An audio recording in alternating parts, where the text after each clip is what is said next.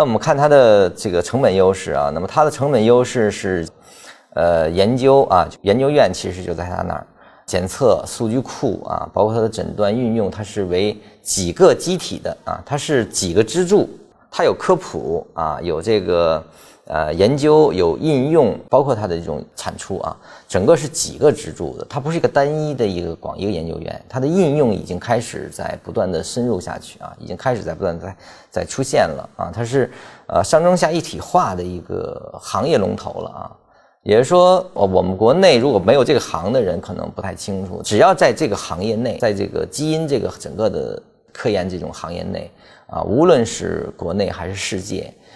你研究基因的不知道华大基因肯定是不对的，就像法国人不知道拿破仑一样，他是非常非常著名的一家研究机构，啊，现在是上市公司了。